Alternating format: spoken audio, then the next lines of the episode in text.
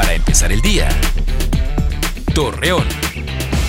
Muy buenos días, jueves 13 de agosto le presentamos la información para empezar el día luego de que mediante las redes sociales circulara un video donde se aprecia a dos jóvenes ofreciendo a un menor de 3 años de edad un cigarro y bebidas alcohólicas, Edna Marente, su procuradora de la PRONIF en la región Laguna, informó que los hermanos fueron resguardados mientras se investiga la omisión de cuidados derechohabientes del Instituto Mexicano del Seguro Social de Torreón mostraron su inconformidad ante la falta de medicamentos que persiste en las clínicas.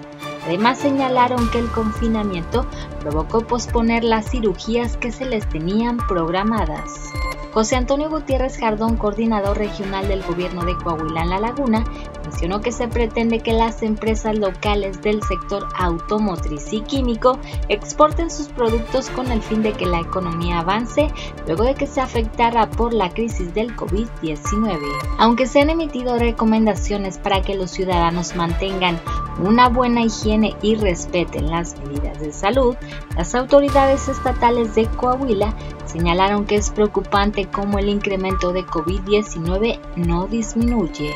Hoy se celebra el Día Internacional del Zurdo.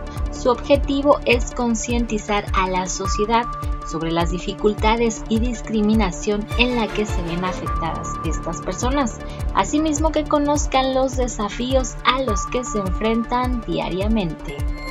Acompáñenos con toda la información dos minutos antes de las 8 de la noche por Mega Noticias.